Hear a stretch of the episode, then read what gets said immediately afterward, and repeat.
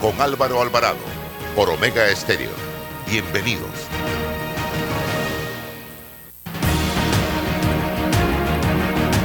Amigos, ¿qué tal? Tengan todos muy buenos días, bienvenidos. Esto es Sin Rodeos a través de Omega Estéreo. También en nuestras diversas plataformas de redes sociales estamos conectados. Instagram, Álvaro Alvarado, también en TikTok, en YouTube, Facebook, fanpage, Twitter, eh, para complementar la transmisión de este programa. Quiero primero presentar a nuestros panelistas en mesa, en sala. Está el licenciado César Relova, también Raúl Loza y eh, don Francisco Paco Carreira, con quien vamos a hablar algunos minutos sobre una diligencia que va a estar realizando en el día de hoy. Él es aspirante a una candidatura presidencial por la libre postulación. Pero vamos a comenzar inmediatamente con don Paco eh, y luego entramos en otros temas. Don Paco, ¿qué es lo que usted anunció ayer que iba a hacer hoy en la Fiscalía Electoral? ¿Hay problemas con las eh, firmas para los candidatos? Y yo le hablo rapidito. Yo ayer al mediodía eh, le firmé a una persona para eh, el cargo de diputación. Fue rapidito, el celular, la persona estuvo aquí en el restaurante, firmé, eh, no me tomó cinco minutos. Sin embargo, en horas de la tarde para la alcaldía, eh, intenté hacerlo yo directamente a través de la plataforma tribunalcontigo.com y eh, me tomó 22 minutos y no logré hacer absolutamente nada, solo esperando que la persona del Tribunal Electoral entrara. Me decía que estaba en lista de espera, en fila. Y bueno, y como yo no tengo toda la plata del mundo para gastarme con mi celular allí esperando que una persona del Tribunal Electoral me atienda cuando le plazca, así que a los 22 minutos digo ya, suficiente. Otro día vuelvo e intento. Muchos panameños dirán a los cinco minutos yo, yo no voy a intentar más nada, otros dirán más nunca, otros dirán eso no sirve y bueno, así estamos en este momento. Don Paco Carrera. Gracias Álvaro, muy buenos días y un saludo cordial a los panelistas Mira, para mí de verdad es un placer participar en tu programa. Lo que no es un placer es venir a exponer el fraude y venir a exponer la incompetencia que nosotros estamos viendo con el Tribunal Electoral. En primer lugar, yo voy a hablar de DAP. Todos sabemos aquí que a los partidos políticos les regalamos 56 millones de dólares de subvención. Nosotros tenemos que pagar la plataforma en la cual vamos a recoger firmas pero esta plataforma es la plataforma menos inteligente que yo he visto de toda mi experiencia manejando celulares y, computadoras. ¿Por qué? Porque este programa está hecho de manera que tú no puedes guardar ni tu acceso ni la contraseña. Cualquier programa normal te permite guardar eso, archivarlo. El app es dedicada, solamente va a recoger firmas para un solo candidato. ¿Cuál es el sentido de que cada vez que entres tienes que volver a poner toda la información para poder accesarlo. Eso no tiene ningún sentido, está hecho simplemente para torpedear y entorpecer la labor de los candidatos independientes cada vez que tú entras al dichoso app. Y esto es, yo creo que un tema que el tribunal debe corregir.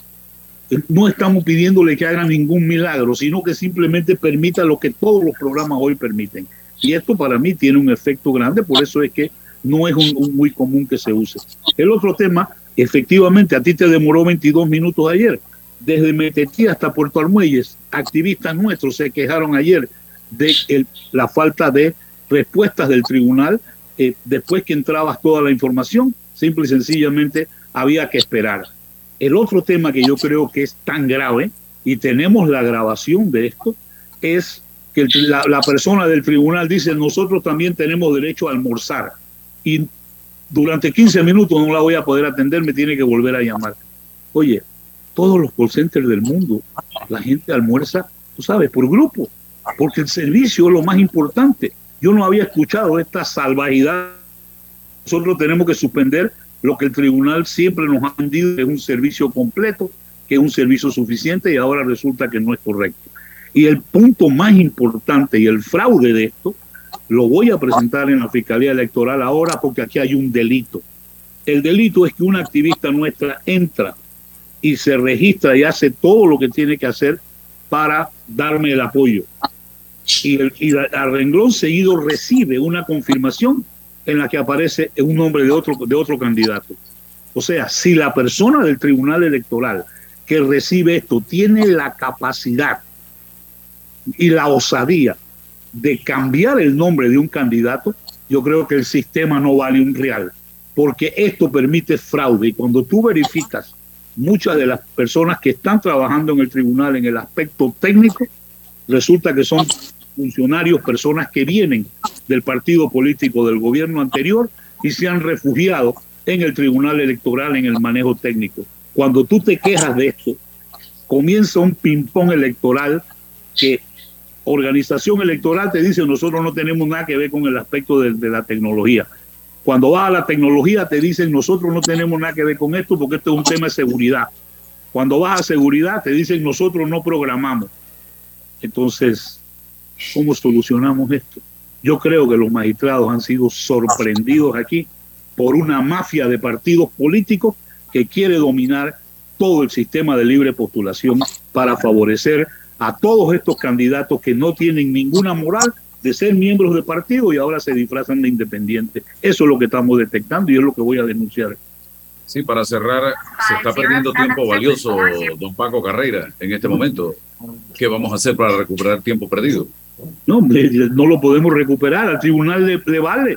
A ellos no les importa. Ayer a mí esto me costó 250 firmas como mínimo. ¿Tú crees que a ellos les importa eso? No. Porque esto está diseñado ahora y controlado en apariencia para favorecer otro tipo de candidatos. Y eso yo creo que es lo grave. Porque nosotros queremos que el país se mantenga en una forma decente.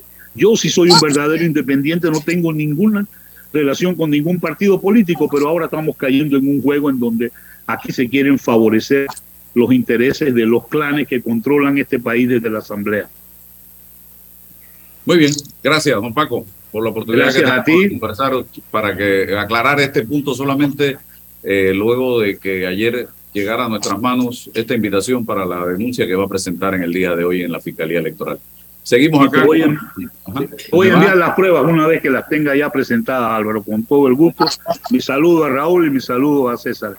Gracias. Gracias. Saludos, bye. Bye. Vamos entonces, Roberto, con la, el, el video que les mandé hace un momento que quiero que lo analicemos, Raúl, eh, César y mi persona, rapidito, que fue la intervención ayer de, en la asamblea del magistrado del Tribunal de Cuentas y ex legislador y ex magistrado de la Corte, eh, el señor Alberto Tito Cigarrita. Vamos a verlo, paisano suyo, don César. de la Villa de los Santos. ¿sí? Exacto. A ver, ahí está. presentado en la Asamblea Nacional. Diputado, gracias por la pregunta. Yo no quería, en mi disertación no quise pedirles ese favor porque, porque no es el momento. Los juristas panameños que hicieron la ley 67 del 8 de noviembre del 2014 le hicieron un favor al país. Nosotros necesitamos atacar la corrupción, no solamente por nosotros mismos, por nuestros hijos, por nuestros nietos, por mi Rogelito, por mi Abigail, mi Rogelito de nueve años y mi Abigail de año y medio. ¿Qué país nosotros les vamos a dejar a nuestros hijos? Miren la cuantía que yo les he dado que nosotros tenemos que hacer un esfuerzo de recuperar. 201 millón de dólares hoy día, hoy día, de lo que la Contraloría, que es una institución que no en todas las escuelas privadas tiene, tiene perdón, en no todas las escuelas públicas tiene un auditor. En este país, para generalizar, robamos todos. En este país robamos todos. En este país roba, y yo, he tenido y estoy teniendo la experiencia en el Tribunal de Cuentas. Roba el médico, roba el abogado, roba el ingeniero, roba el arquitecto, roba el empresario, roba la directora de escuela primaria, roba la directora del colegio. Robamos todo. El que no roba plata, roba tiempo, no viene a trabajar y quiere cobrar y cobra. Cuando vienen las clases, nos llevamos los, nos llevamos las plumas, nos llevamos los lápices, nos llevamos las hojas, nos llevamos los cuadernos, nos llevamos los sobres. Entonces ese flagelo hay que atacarlo.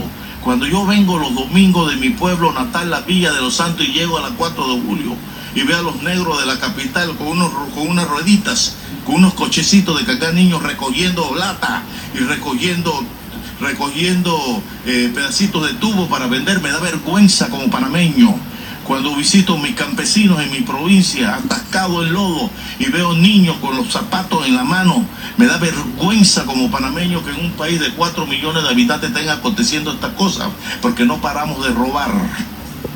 Entonces el profesor no dice que el director de la escuela... Bien. Interesantísimo. Y yo sí entendí lo que dijo el señor cigarrista. Yo sí entendí lo que dijo Alberto Cigarrista. Usted conoce a Alberto Cigarrista perfectamente, don Raúl, porque trabajó con él. Usted lo conoce también. Es un hombre fogoso, que le mete al debate sin miedo, sin temor, eh, y, y expresa lo que siente y lo que piensa. Y no sé por qué lo que dijo Alberto Cigarrista tiene a tanta gente molesta en este país. Los niveles de decadencia en los que se encuentra nuestra sociedad, escribía yo en Twitter esta mañana son históricos. Se juega vivo. ¿O es que cree usted que lo que está diciendo el magistrado Cigarrita de que todos robamos es que todos nos metemos un banco y nos robamos una plata? No. Él está hablando en términos generales de que todos de una u otra manera cometemos actos de corrupción en este país. Porque cuando usted viene por la carretera y alguien desde allá, porque vio un policía, le flashea la luz, eso es juega vivo, eso le está diciendo a usted, ve la loca, ya anda ahí un policía, que no te vean. Desde allí estamos pecando. Desde allí estamos cometiendo un acto de corrupción. Cuando tratamos de evitar pagar la luz porque ponemos una trampa en la casa, o no pagamos el cable porque tenemos alguien que nos hizo un, eh, allí una conexión bruja, o el agua porque tenemos una conexión bruja, o nos pasamos la luz roja. Todos cometemos actos de corrupción. Aquí yo decía, se juega vivo en este país. En este país se aplaude al corrupto. En este país se justifica al que robó pero hizo. En este país se valora más el tener que el ser. Lo hablábamos el viernes con eh, Paula Cabalén. Dejemos de lado la hipocresía y comencemos a revisar y corregir nuestras acciones si realmente queremos corregir el rumbo que está tomando nuestro país. Lamentablemente, Raúl y César y amigos oyentes, nuestros hijos nuestros nietos serán las víctimas de todo este caos social y serán los que tendrán que pagar los platos rotos. Esta generación ha fallado y tenemos que hacer ese reconocimiento. Todavía estamos a tiempo de corregir los errores que hemos cometido. Don César Relova y Raúl Osa. Buenos días, Álvaro. Don Raúl, buenos días. Buenos días a todos los que esta mañana de hoy miércoles 24 eh, de agosto nos escuchan en este programa sin rodeos, no, las, declaraciones del, magistrado cigarruista, hoy eh, magistrado presidente del Tribunal de Cuentas, que lo convierte en un testigo presencial de los hechos, de los hechos eh, que tienen que ver con, con, los actos que se denuncian, que se persiguen en la jurisdicción de cuenta, y, y por eso el magistrado cigarrista es por así decirlo, un testigo presencial que le lleva el pulso de, de, los, de las circunstancias que se generan en materia de corrupción en la administración pública. Y, por ende tiene la idoneidad para poder eh, generalizar tal como lo, lo, hizo. O sea, a su despacho puedo imaginar que llegan eh, un sinnúmero de carpetas que vinculan y que relacionan no al funcionario común y general de la administración pública, sino que vinculan a distintos actores. Por eso que la generalización es, es importante. Y bien lo que tú señalas y apuntalas, cuando habla de robar, está hablando del acto de corrupción. Entonces, ¿qué, ¿qué, estamos pensando nosotros acá? Que esto solamente es un asunto en el orden público. ¿Y qué, y qué pasa con la corrupción en la vida privada? Eh, eh, ¿qué, ¿qué, pasa con la, el análisis? Por eso que, que todo esto no solo es político, es cultural, es un, problema de, la identidad, de hacia dónde vamos, cómo nos cómo, cuál es nuestra conducta en comunidad, en lo público, en lo privado. ¿Qué hacemos? Y cuando no hay un acto comisivo, entonces hay un acto de omisión, guardamos silencio. Cuando somos testigos de que un funcionario público no, no, no, no eh, ejecuta su trabajo, cumple con sus jornadas, con sus objetivos guardamos silencio. Entonces, ¿hacia dónde vamos? hacia dónde vamos como sociedad, no como el partido político. No, no, no, como sociedad, porque pensamos que el Estado es el gobierno. El Estado somos todos. El Estado somos todos. Y un llamado a la reflexión, a la sensatez, nos hace falta. Ah, pero bueno, lo más sencillo, lo más simple es descalificar, desacreditar a cualquiera que visibiliza el problema y nos pone en perspectiva de sentarnos. Ah, ¿se va a arreglar o se va a resolver en la mesa la reclamación? Pues no, hace, hace, hace falta otras cosas. Ah, bueno, ahora surge una alianza de empresarial para... Es necesaria, pero no es suficiente. Porque también me parece que es excluyente. Entonces, ¿qué hace falta? Bueno, primero, visibilizar el problema. Entender y comprender que es no solo político, que es del orden cultural, que no tiene nada que ver con que usted sea un rimbombante médico, abogado, eh, ingeniero, no, no, para nada. Eso no es un problema de títulos. Es un problema de virtudes, de ética, de conducta hacia lo público y hacia la vida privada.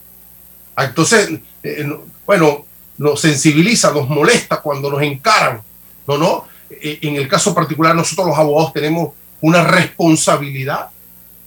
¿Qué, hacemos como gremio, como, como grupo forense? ¿Qué aporte le estamos generando al país hoy? Ah, pero el abogado de hoy es yo y mis casos, mis casos y yo, y la vida nacional que se vaya a pique. ¿Y eso qué significa? Falta de virtud sobre nuestro rol en el devenir nacional. Entonces, bueno, requerimos de las corresponsabilidades en el orden del, del, ciudadano, de lo cívico. Y el magistrado Cigarrita lo que hizo fue visibilizar el problema. Ahora, la plataforma de las redes ¿no? Te permiten decir, hablar y mimetizarte y, y, más, y sin ninguna consecuencia. Pues todo lo que pasa ahí no genera mayor cosa. Bueno, ahora a partir de ahí, ¿cómo institucionalmente instrumentalizamos una mesa con todos, ¿ah? con la mesa de Peronomé, con la alianza que se está formando en, en Santiago, con los políticos, con los grupos, con todos los interesados en un diálogo inteligente para atacar, para mirar, a examinar el fenómeno de la corrupción en su cosmología y en su historia. Eso que, que es un llamado positivo, es un llamado valiente que hace el magistrado Cigarrita y nos pone en perspectiva para mirar qué vamos a hacer, cuál es nuestro proyecto específico para atacar el fenómeno de la corrupción en su integralidad. Y que no nos sintamos ofendidos para nada en absoluto. Debemos sentirnos motivados para acometer el problema de la corrupción que, es, que nos está destruyendo desde los cimientos. Definitivamente que sí. Y yo, a diferencia eh, de César, que dice que la alianza es excluyente, yo aplaudo y felicito la acción. Esto es un comienzo. La está dirigiendo una mujer humilde eh, que pudiera yo decir incluso que viene de estratos sociales eh, bajos, porque es Alicia Jiménez, con la que tuvimos la oportunidad de conversar. Es una pequeña empresaria, así como lo soy yo en este momento, me siento identificado con ella. No es una gran empresaria, no es una mujer de poder económico y ella ha logrado sumar a diferentes sectores de la sociedad, diferentes gremios, diferentes organizaciones. Y esto me remonta y me recuerda un poco lo que fue la Cruzada Civilista en su momento. Y ojalá eh, juegue un papel importante en esta coyuntura que estamos viviendo y se puedan a través de ese mecanismo en el que deben incorporarse todos los sectores, democratizar más el país y resolver los problemas estructurales que no se están resolviendo en esa mesa en Penonomé, que ya para mí no tiene ningún valor. Esa es mi posición en torno a esa mesa, don Raúl. No, discúlpame Álvaro, para, para este punto. Primero, no, no me escuchaste eh, descalificar en lo personal a ningún liderazgo que tiene que ver con ese grupo. Cuando hablo de excluyente, porque al examinar las organizaciones y los grupos vinculados a esa gran alianza, no, en mi lectura no vio ningún grupo distinto al grupo empresarial. No sé si la línea era que tenían que ser grupos vinculados a la producción, al fenómeno empresarial. Pero a partir de ahí, eh, no, salvo grupos eh, cívicos vinculados, pero no vi grupos eh, en esa alianza que fueran distintos a estos. Por eso es que considero desde lo político, eh, que es una, es una, sigue siendo una alianza excluyente, a otros grupos que pudiesen aperturarse para la, para la conformación, si es de problemas estructurales, participar allí. Don Raúl. Gracias Álvaro, saludos y buenos días a todos ustedes y a la audiencia también de Sin Rodeos. Mira Álvaro, eh, lo que Tito Cigarruista, a quien conozco, eh, entiendo lo que quiso decir es que la corrupción es un mal muy extendido en nuestro país. Eh, literalmente, si lo interpretáramos, eh, tendríamos que decir que lo contrario, no todos somos ladrones en Panamá. Hay muchos ladrones entre las distintas profesiones, las distintas, sí, creo que ese es el planteamiento de él. Eh, sin embargo, él mencionó como que está tan extendido que aquí roba todo el mundo en todos los niveles y yo creo que tenemos que tener uh, algún grado de discriminación porque las generalizaciones siempre son pecaminosas. Yo no puedo aceptar, por ejemplo, que él haya puesto como ejemplo a los médicos, a los abogados, a los ingenieros, a los arquitectos, a la directora de escuela, y no haya tenido presente que el emblema de la corrupción más importante de este país es la Asamblea Nacional, y estando en la Asamblea Nacional frente a los diputados no haya dicho y roban los diputados, que son el ejemplo más emblemático de la corrupción en nuestro país, y haya omitido qué pasó con los magistrados. Me parece que hubiera sido un buen ejemplo eh, de valentía decirlo frente a los diputados, decirlo. Y aún así, no podría haber dicho que todos los diputados lo hacen tampoco. Hay que hacer las excepciones porque las generalizaciones siempre son pecaminosas. Sí estoy totalmente de acuerdo en la forma en que empezó su presentación cuando dijo, eh, tenemos que atacar la corrupción. Yo creo que eso es un deber frontal de todo panameño. Tenemos que atacar la corrupción. Yo creo que en, Panamá tenemos que distinguir que hay grupos de personas, de medios de comunicación, como este, ¿ah? entre, entre otros muchos, que han levantado bandera contra la corrupción. Hay organizaciones que han levantado bandera contra la corrupción y no es justo que se les ubique a todos por igual. El ejemplo de Fuente Ovejuna, ¿recuerdan ustedes Fuente Ovejuna? Se ocurrió un caso en donde se necesitaba determinar la responsabilidad, quién fue el que, el que, el que cometió el delito, y cuando se le preguntaba a los moradores del pueblo decían, ¿quién mató al comendador? Fuente Ovejuna, señor, es decir, nadie, es decir, todos, se diluye la responsabilidad. Cuando no precisamos la culpabilidad, la responsabilidad, se diluye la responsabilidad, se encubre. Entonces allí no coincido yo con Tito en el sentido de no precisar. Nosotros no podemos caer en el robó, pero hizo. No podemos caer en eso. Nosotros no podemos caer en el, en el aplauso de la corrupción. Decir, mira qué pendejo que es este que estuvo en el poder y no, y no robó. No, creo que es la inversión de los valores. Tenemos que hacer todo lo contrario. Mira qué persona más noble que estuvo en el poder y nadie lo puede acusar de que, de que robó. Eso es lo que tenemos que, que, eh, eh, exaltar, que poner de, de por medio, que poner de presente. Hay gente en mucha gente, la mayoría de las personas, de los ciudadanos de este país, somos gente noble, somos gente buena, somos gente respetuosa, somos gente decente, somos gente que no roba la mayoría de las personas. Entonces yo creo que generalizar de esa manera es como ponernos a, a aceptar la corrupción en alguna medida y tenemos que combatirla desde, todo la, desde toda óptica, desde todo, desde todo ángulo, desde todos los niveles y, y,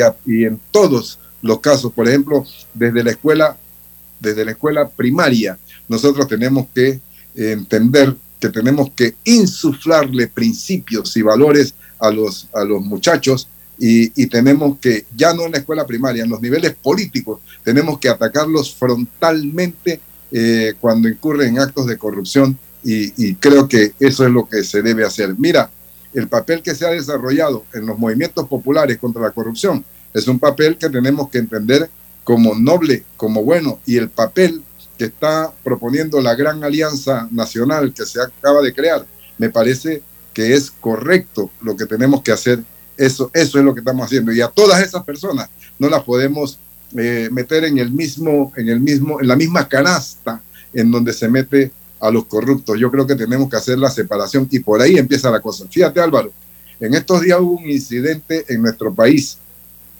donde dos políticos de la Asamblea Nacional se presentaron en un restaurante y comenzó un rechazo de la ciudadanía y, tuvieron que retirarse. Yo creo que esa es la forma de distinguir. No podemos poner en la misma canasta a los, a los corruptos y, y, a las personas que no lo son. Tenemos que distinguir ese tipo de cosas. Y esa es la forma de combatir, una de las formas de combatir la corrupción en nuestro país. Bien, eh, rapidito ya tenemos a Hilda, creo que es Hilda Martínez de eh, la Departamento de Censos de la Contraloría General de la República. Vamos a ver si abre la cámara. Eh, rapidito. Hola Hilda, un placer saludarle. Eh, viene el censo el, a partir de el 2023. Hablemos un poco de la nueva mecánica, cómo va a ser, ya no va a ser un día como se hacía hace eh, 10, estamos en el 22, 12 años atrás. el último censo se hizo en el gobierno de Ricardo Martinelli y todos recordamos el resultado, fue sumamente cuestionado, hubo un debate gigantesco en relación a los resultados y a la forma como se hizo. Esta vez se están copiando modelos de otros países, tengo entendido. Eh, ¿Cómo va a ser la logística y la mecánica? Bienvenida. Muchas gracias, eh, muy buenos días. Eh, gracias Álvaro por esta oportunidad que nos brindas de poder compartir con la ciudadanía, con tu radio audiencia, esta modalidad que tenemos del censo ahora, el censo de derecho. tal como lo mencionaba, pues en el 2010 el censo se hizo en un solo día, Ahora, en esta nueva modalidad, que dicho sea de paso, muchos países eh, de la región de América Latina y el Caribe están asumiendo esta modalidad de derecho, es decir, más de un día y cada país establece definitivamente su, eh, su eh, valoración de qué cantidad de días va a, relevar o a buscar la información. Nosotros entonces nos abocamos hasta esta modalidad de derecho. ¿Por qué? Porque eh, realmente queremos, y obviamente de las lecciones aprendidas que tuvimos en el 2010, queremos hacer un censo eh, de éxito, queremos eh, llegar a una cobertura que sea debidamente... Eh, que sea debidamente avalada por los organismos internacionales y por ello entonces cambia esta modalidad. queremos entonces incursionar en el tema del uso de tecnología de los dispositivos móviles de captura o de los DMC. Por ello, entonces, el censo va a ser ahora en 56 días. ¿Esto qué quiere decir? Que no se va a paralizar a la población, no se va a retener la población en las viviendas, sino que toda la población va a poder, eh, va a seguir haciendo sus actividades regulares, eh, diarias, y este, importante que ahora toma eh, eh, especial eh, connotación el tema del informante adecuado. ¿Qué quiere decir?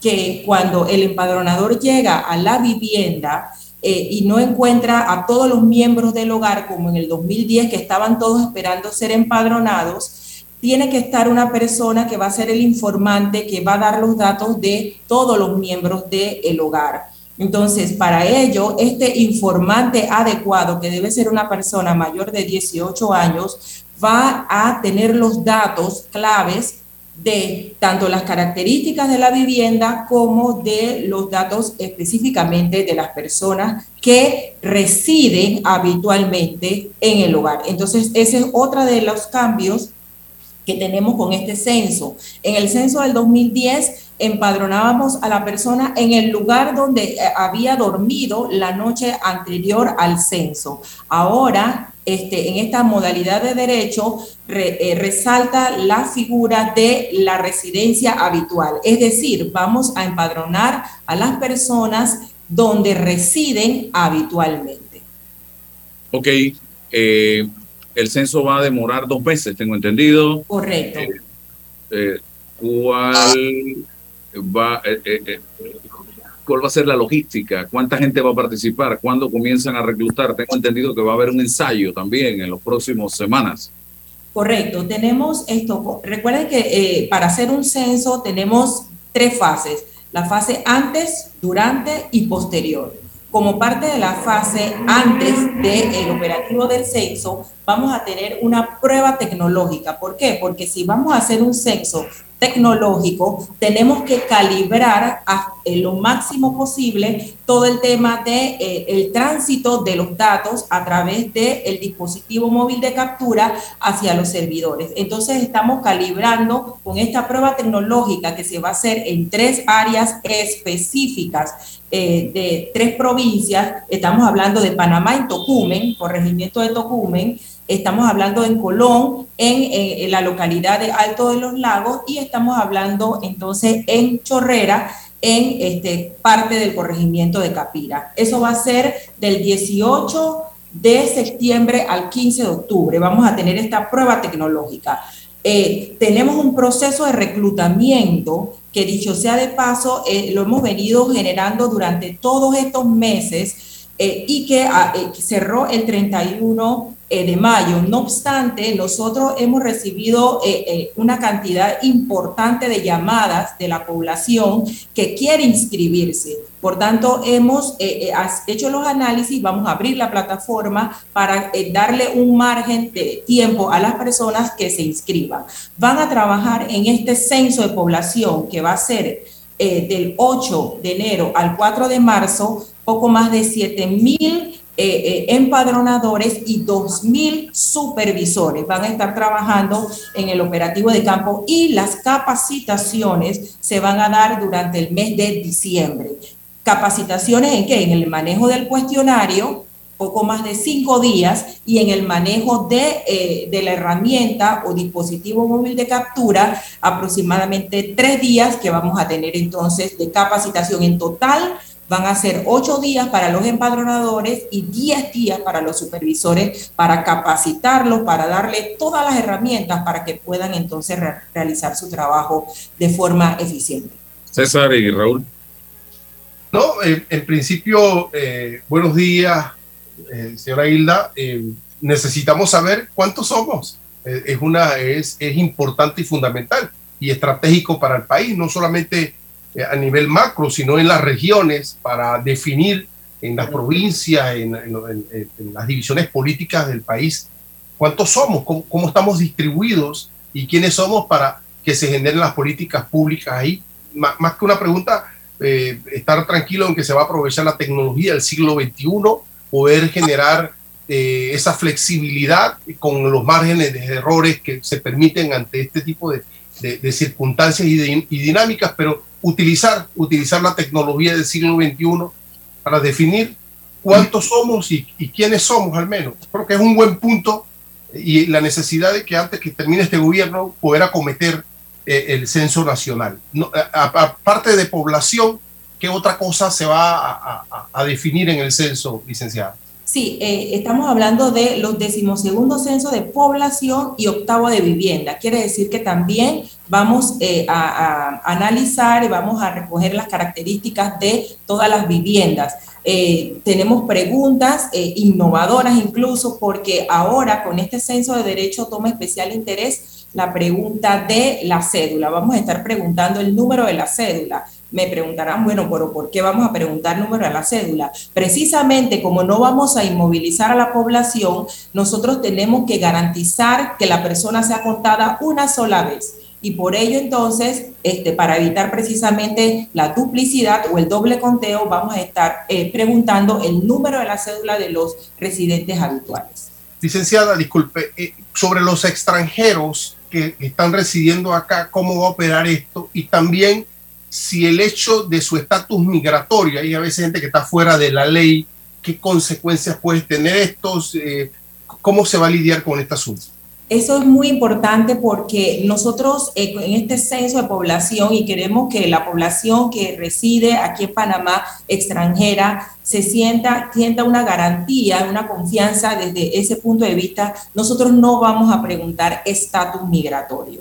Eh, nosotros vamos a preguntar definitivamente, hay una pregunta eh, que permite el análisis del país de origen de la persona, pero no vamos a preguntar estatus migratorio. Eso es importante porque eh, toda nuestra información está primero resguardada por el secreto estadístico y segundo, nosotros publicamos a nivel de datos agregados. Así que esto creo que allí es importante que la población, eh, sobre todo este componente de extranjeros que tenemos a nivel eh, de toda la República, se sienta tranquilo en ese sentido, que nosotros no vamos a preguntar eh, estatus migratorio.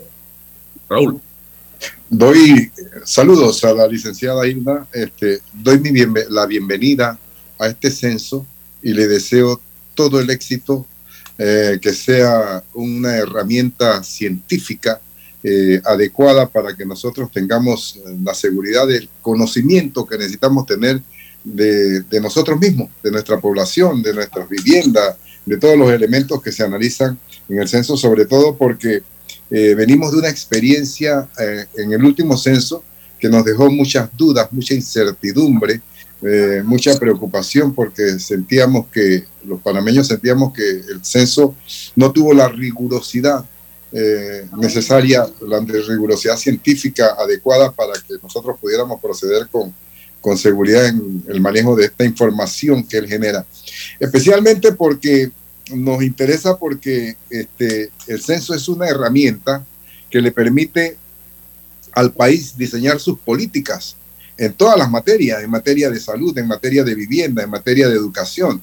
Por ejemplo, este, acá en Panamá Oeste, donde nosotros tenemos una especie de, percibimos que tenemos una especie de explosión eh, migratoria demográfica interna por esta cantidad enorme de proyectos urbanísticos que se desarrollan acá.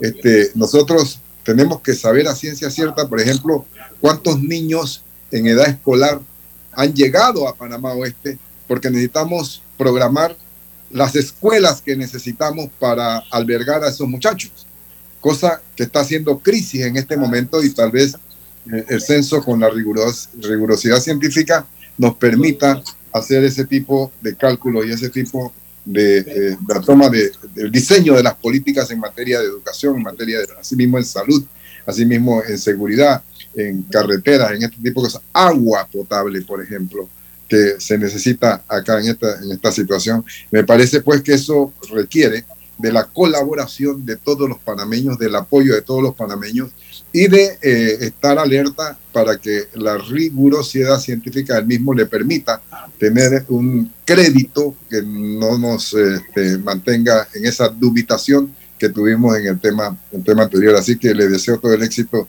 del mundo a la, a, a la Contraloría y al INEC en este, en este momento.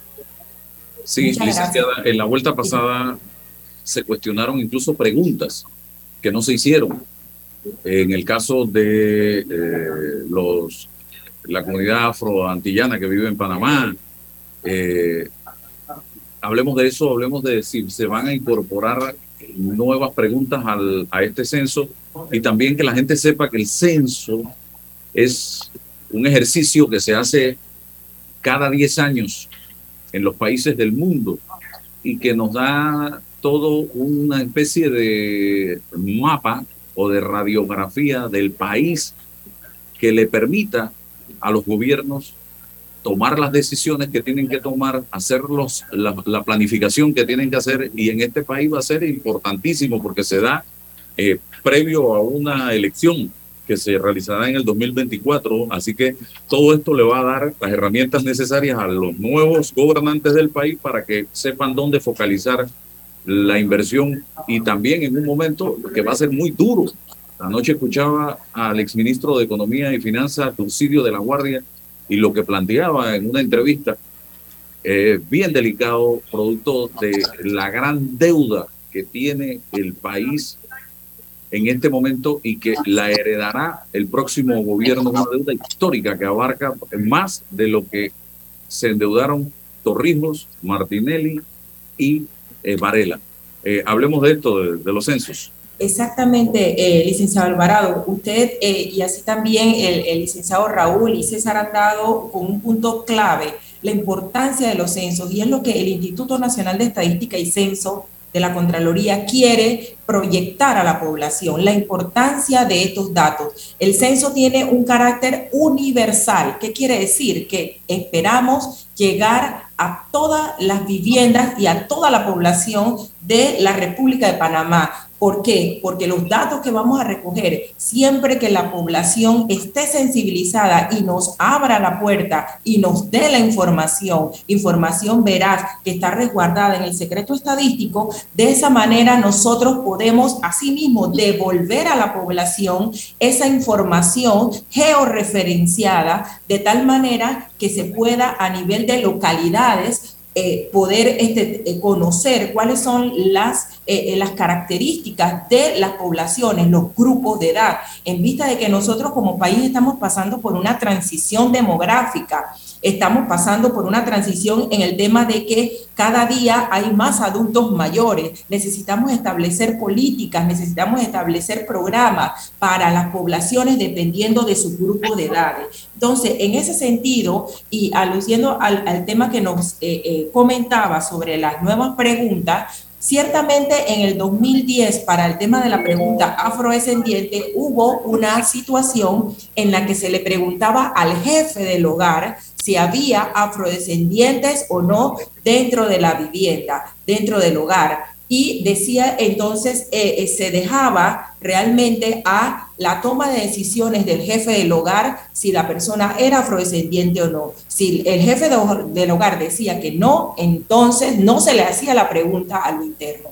Ahora se le va a hacer la pregunta a toda la población independientemente de que usted lo vea morenito, de que usted lo vea blanquito, independientemente de lo que usted fenotípicamente esto pueda eh, representar, se le va a hacer la pregunta tanto la indígena como la afrodescendiente a toda la población. Y por último, quería mencionar 13 eh, sistemas. Nosotros tenemos, hemos desarrollado en el Instituto de Estadística 13 sistemas para control de la calidad. Es decir, en la medida en que van entrando los datos a través del dispositivo a nuestros servidores, nosotros tenemos ya desarrollados sistemas de monitoreo a través de dashboard que van a permitir precisamente ir monitoreando las coberturas que nosotros tenemos en cada una de las provincias a nivel de distrito, incluso a nivel de corregimiento. Entonces, todas estas cosas importantes para nosotros porque nos queremos preparar y nos estamos preparando realmente para hacer un censo de éxito, pero necesitamos el apoyo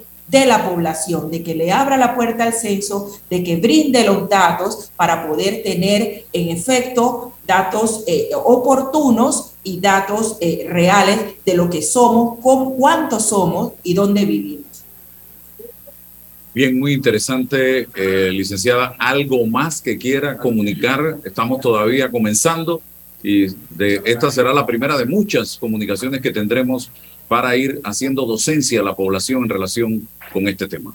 Definitivamente, eh, hay que hacer docencia a la población, hay que hacer docencia, hay que ganar eh, eh, eh, aliados estratégicos y en este sentido los formadores de opinión, los líderes de opinión, es importante que puedan esto interactuar con nosotros desde la parte técnica, desde la parte metodológica, para entender los cambios, para entender los cambios que se están dando a nivel de del censo y específicamente para este censo, de tal manera de que también puedan, puedan ser promotores que puedan ser realmente estos aliados estratégicos para que el Instituto Nacional de Estadística pueda desarrollar y pueda eh, e implementar todas las herramientas tecnológicas que dicho sea de paso ha desarrollado para este censo. Mi, este, mi, mi anhelo, mi deseo y así mismo de todo el, el componente del Instituto de Estadística y Censo es que la población esté sensibilizada, opere con el censo, le abra la puerta al empadronador en el momento en que lo va a hacer. Algo muy importante,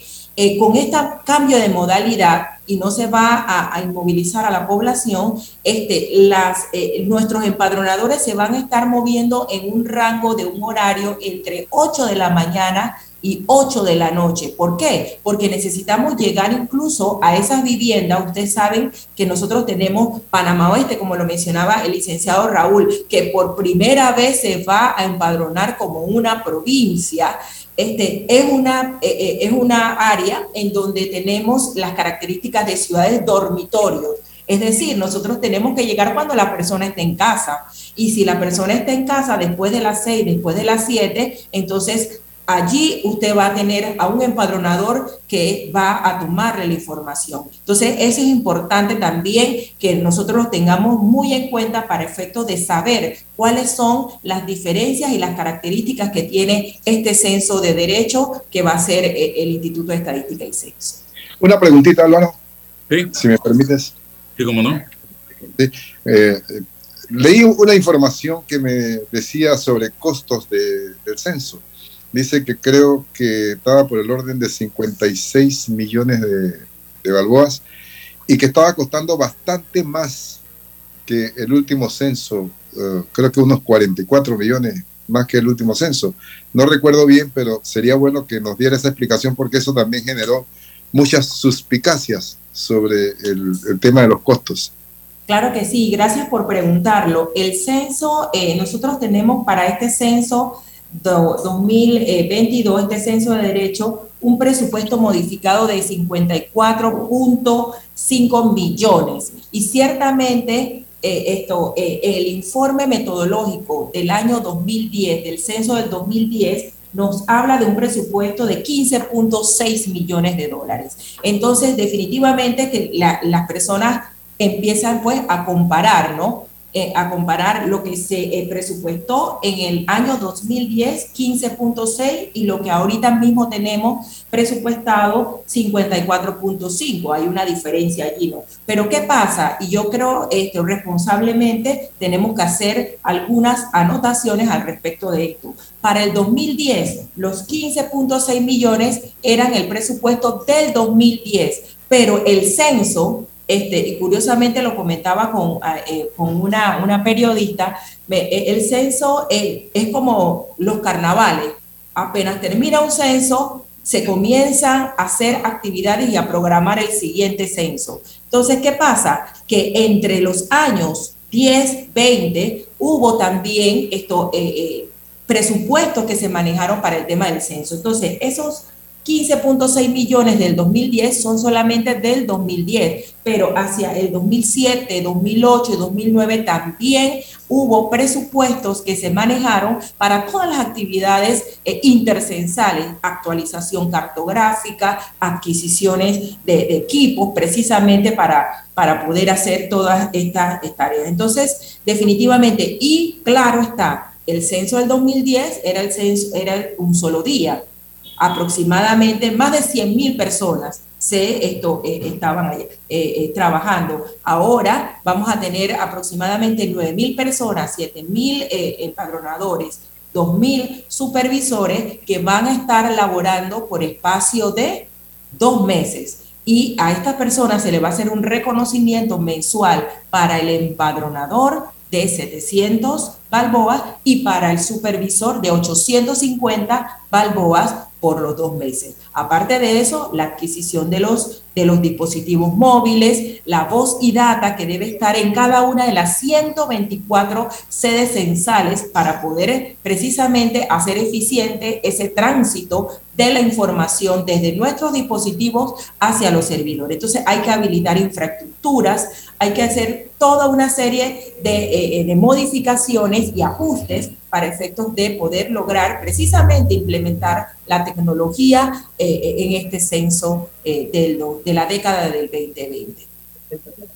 Muy bien, gracias licenciada Hilda Martínez de la Contraloría por compartir con nosotros información importante sobre el tema de los censos nacionales 2023. Vamos a la pausa y regresamos con más. Invierte en tu país y en la seguridad de lo que conoces. En Soluciones Financieras Mi Éxito te ofrecemos solidez, una excelente tasa de retorno y un grupo accionario de renombre con experiencia multisectorial. ¿Estás interesado en invertir con nosotros? Escríbenos a inversiones@miexito.net Bueno, me voy a comer con una estrella. Mm. Espérate, ¿y tu esposa sabe? Claro, ella sabe que la estrella del sabor es American Star. Y por eso en la casa comemos delicioso. American Star, el tasajo, jamón, chorizos y embutidos más suaves, económicos y con el sabor que le gusta a todos. ¡Oh! ¿Me invitas a conocer esa estrella? Busca la estrella roja y azul American Star, la estrella de tu cocina. Mis lentes de trabajo se ven fatal con jeans. En Sosa y Arango hay variedad de aros desde solo $21.95 para jeans, fiesta, playa. ¿Y tienen de marcas? Carolina Herrera, Polo, Nike, Ray-Ban, Guess, Swarovski, Salvatore, entre muchas otras. Óptica Sosa y Arango, tenemos todo para ti. Eres grande Panamá, abriendo rutas al progreso, caminando hacia el futuro, avanzando en el proceso. Eres grande Panamá, juntos vamos creciendo. Con la ampliación de la carretera Puente de las Américas a Raiján, más de 600.000 familias se verán beneficiadas con una mejor calidad de vida. Grande Panamá, juntos vamos creciendo. Un gobierno en acción. Dentro de Panama Ports existe un mundo que nadie conoce, pero que hace posible que el país no pare de trabajar. Y son más de 2.500 empresas panameñas que prestan sus servicios dentro de las instalaciones de Balboa y Cristóbal. Hutchison Port, PPC. Agua pura de nuestra tierra, riqueza inmensa de vida y salud. Una conexión ilegal perjudica a los demás. Sé legal y dale agua a los demás. Conéctate con tu comunidad. Gobierno Nacional y dan.gov.pa. Somos agua. Trabajando cada día más para llegar a todo Por tu seguridad y la de todos, espera el tren detrás de la línea amarilla y sitúate a lo largo del andén o plataforma de espera. La metrocultura la hacemos juntos. Metro de Panamá, elevando tu tren de vida. Déjate llevar por la frescura del pollo melo, panameño como tú. Déjate llevar por la frescura del pollo melo. Variedad y calidad. Melo. Frescura de altos estándares. la calidad es una promesa para llevarte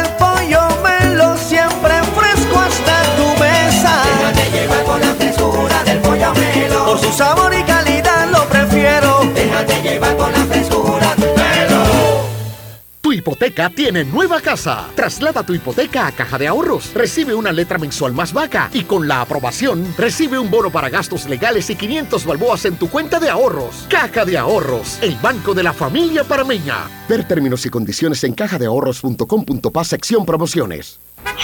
Me niego a ponerme lentes. En Sosa y Arango hay aros espectaculares de colores y formas para cambiar tu estilo cada día. ¿Y ofrecen alguna garantía? Tenemos 85 años haciéndolo bien. Ofrecemos garantía de un mes en lentes. Óptica Sosa y Arango. Tenemos todo para ti. Atención segura y confiable a través de videollamadas desde el Centro de Atención al Usuario y kioscos multiservicio ubicados en puntos accesibles en todo el país. Son parte de los cinco mecanismos del Tribunal Electoral para el proceso de firma de respaldo a precandidatos de libre postulación. En el Tribunal Electoral trabajamos permanentemente y estamos preparados para cumplir con transparencia este proceso que inicia a partir del 15 de agosto de este año en pro de la democracia. Tribunal Electoral, la patria la hacemos contigo. De trabajador a trabajador, apoyémonos los unos a los otros, porque así es como se hace en Panamá tan fuerte un cemento, cemento Chagres, el cemento panameño que nos une. En Caja de Ahorros, tu casa te da más. Con nuestro préstamo Casa Más, recibe dinero en mano con garantía hipotecaria y los mejores beneficios. Tasa competitiva, plazo de 30 años y avalúo gratis. Caja de Ahorros, el banco de la familia panameña. Ver términos y condiciones en cajadeahorros.com.pa sección promociones. Al que madruga, el metro lo ayuda. Ahora de lunes a viernes podrás viajar con nosotros desde las 4 y 30 M hasta las 11 PM. Metro de Panamá, elevando tu tren de vida. Están en sintonía de la Radio Sin Fronteras Omega Estéreo y su programa Sin Rodeo apoya a tu productor local. Apoya a tu país. Cemento Chagres, el cemento panameño que nos une. Estamos de vuelta.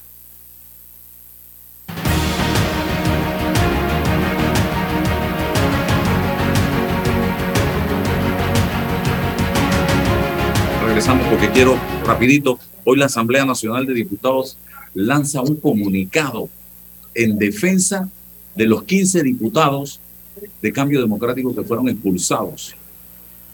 Y lo tengo el comunicado. Dirigido al Tribunal Electoral prácticamente, estimados amigos. Yo me he quedado con la boca abierta. Aquí tengo el, el, comunicado, dice, este primer órgano del Estado ha observado con cautela la situación jurídica de 15 honorables diputados de la Cámara Legislativa quienes cumplieron con su facultad de ejercer el voto para la elección de la directiva de la Asamblea. Ante estos hechos, la Asamblea se encuentra altamente preocupada por la situación que pueda surgir si se llega a vulnerar lo dispuesto por el artículo 154 de la Constitución Política de la República, cuyo tenor literal establece que los miembros de la Asamblea no son legalmente responsables por las opiniones y los votos que emitan en el ejercicio de su cargo. La Asamblea Nacional pretende dejar sentado su compromiso con la institucionalidad e independencia del primer órgano del Estado, por lo que reitera a la ciudadanía su deber constitucional de salvaguardar la democracia e integridad del mandato expresado a través del sufragio electoral y el consecuente otorgamiento de credenciales dado hoy en la Asamblea Nacional de Diputados, 24 días de agosto. Y da la casualidad, don Raúl, que usted estuvo allá dentro del monstruo, y don César, que hoy los tres magistrados del Tribunal Electoral están citados a la Comisión de Presupuesto de la Asamblea para discutir el, la, el presupuesto del próximo año. Esta es la vista presupuestaria. Entonces yo me pregunto, ¿no será esta una manera de presionar a los magistrados del Tribunal Electoral y que sepan cuando lleguen a la Comisión de Presupuesto que la Asamblea Nacional dirigida por Cristiano Adame, a quien se, benefició con ese voto de esos 15 diputados, está pintada de guerra en este momento. Ojo con los ortopedas dentro de la Comisión de Presupuesto en el día de hoy. Ojo con los cuartitos que ha denunciado eh, Quijano en un momento determinado.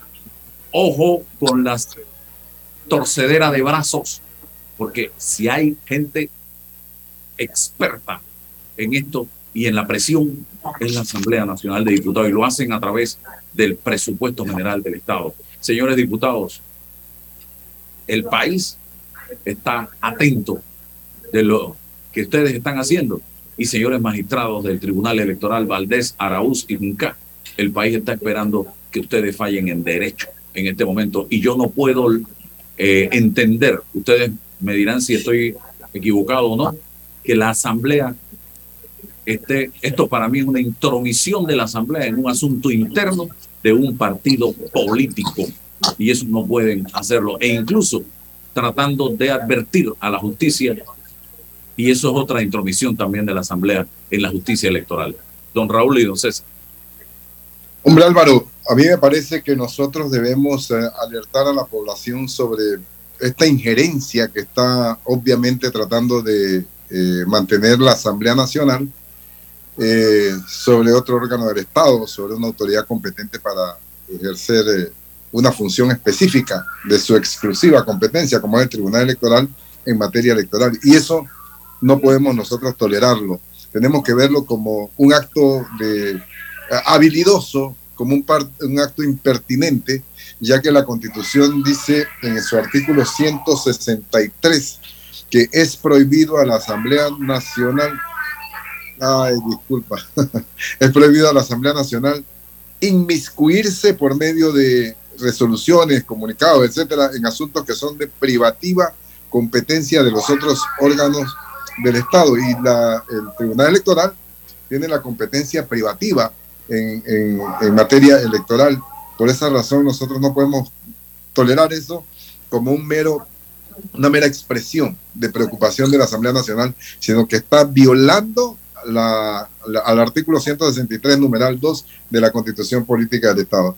Esto, estos actos habilidosos nosotros tenemos que decirle a don Cristiano Adames y a todos los eh, integrantes de la Asamblea Nacional que estamos atentos, que la ciudadanía está atenta y que está cansada, que hay fastidio, que hay hastío de este tipo de, de habilidades y que no, no podemos nosotros seguirlas tolerando. Es que más bien necesitamos transparencia, necesitamos este, que hayan explicaciones sobre los temas de las planillas y ese tipo de cosas que es la que las que quisiéramos nosotros este, dar a conocer. 1.471 eh, empleados eventuales nuevos, eso requiere una explicación, se requiere un comunicado para que justifiquen la situación. Yo creo que esos son los temas que a la ciudadanía le interesa que ellos se pronuncien y no inmiscuirse en los asuntos de otro órgano del Estado. César. Bueno, don Álvaro, estamos ya a- a- en las postrimerías del programa y yo me voy a reservar lastimosamente para mañana, eh, que creo que es fundamental y necesario eh, este debate, profundizarlo, porque aquí hay consecuencias jurídicas eh, importantes, posibles o potenciales consecuencias jurídicas fundamentales. Y en lo político, por supuesto, también. Ayer casualmente puse en perspectiva en el debate del programa de ayer el, tuit emitido por el presidente de Argentina, Alberto Fernández, a propósito del proceso penal a la vicepresidenta, de de ese país, Cristina eh, Fernández de Kirchner. Decía que existía una, una invasión directa a la autonomía y a la independencia del Ministerio Público. Y hoy, hoy Álvaro, hoy, yo decía, esto no, esto, esto en mi país todavía no es tan velado, todavía no tenemos, pero mira, hoy, ¿con qué nos encontramos? Precisamente con lo que estábamos nosotros ponderando ayer. Y esto, insisto, requiere de mayor profundidad, de mayor sensibilidad.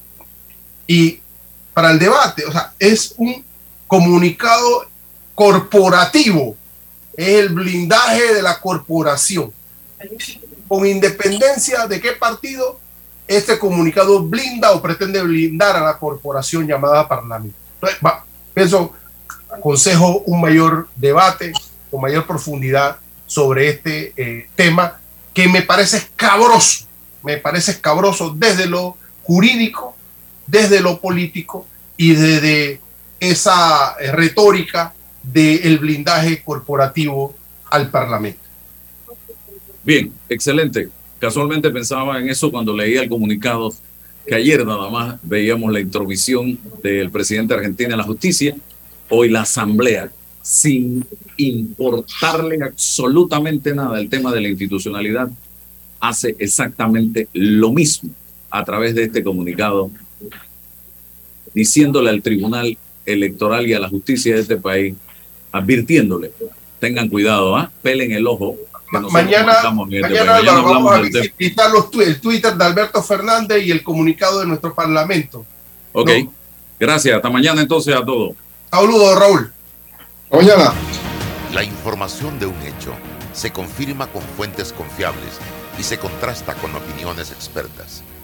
Investigar la verdad objetiva de un hecho necesita credibilidad y total libertad. Con entrevistas que impacten, un análisis que profundice y en medio de noticias, rumores y glosas, encontraremos la verdad. Presentamos a una voz contemple y un hombre que habla sin rodeos con Álvaro Alvarado por Omega Estéreo. Gracias por su sintonía. Cada acción trae consigo una reacción. Como mover el saldo de sus tarjetas de crédito a la vivienda trae consigo un... ¡Me gané un carro cero kilómetros! Aproveche. Mueva el saldo de sus tarjetas de crédito con 0% de interés por 24 meses y participe por un carro nuevo, bicicletas eléctricas y scooters eléctricos. Conozca más en www.comprasaldodavivienda.com.pa. Aprobado mediante resolución número MEF-RES 2022-1538 del 16 de junio de 2022. Con Nissan Kicks manejas con actitud, gracias a su bono de 500 balboas para placa o mantenimiento, además de su pantalla de 8 pulgadas con conexión Apple CarPlay y Android Auto, y su sistema de audio Bose con 8 bocinas para que tu música favorita suene como debe ser. Esto es Nissan Kicks.